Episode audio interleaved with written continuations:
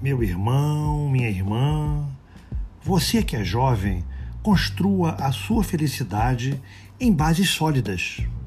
A felicidade não depende dos outros, mas de nós mesmos.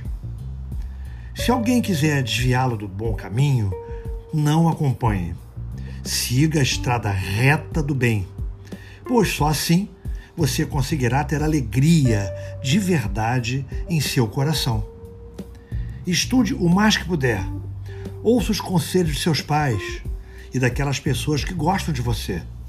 Seja puro e sincero em suas afeições, pois só assim você construirá uma vida nobre e digna. É, é isso mesmo. Graças a Deus, graças a Jesus.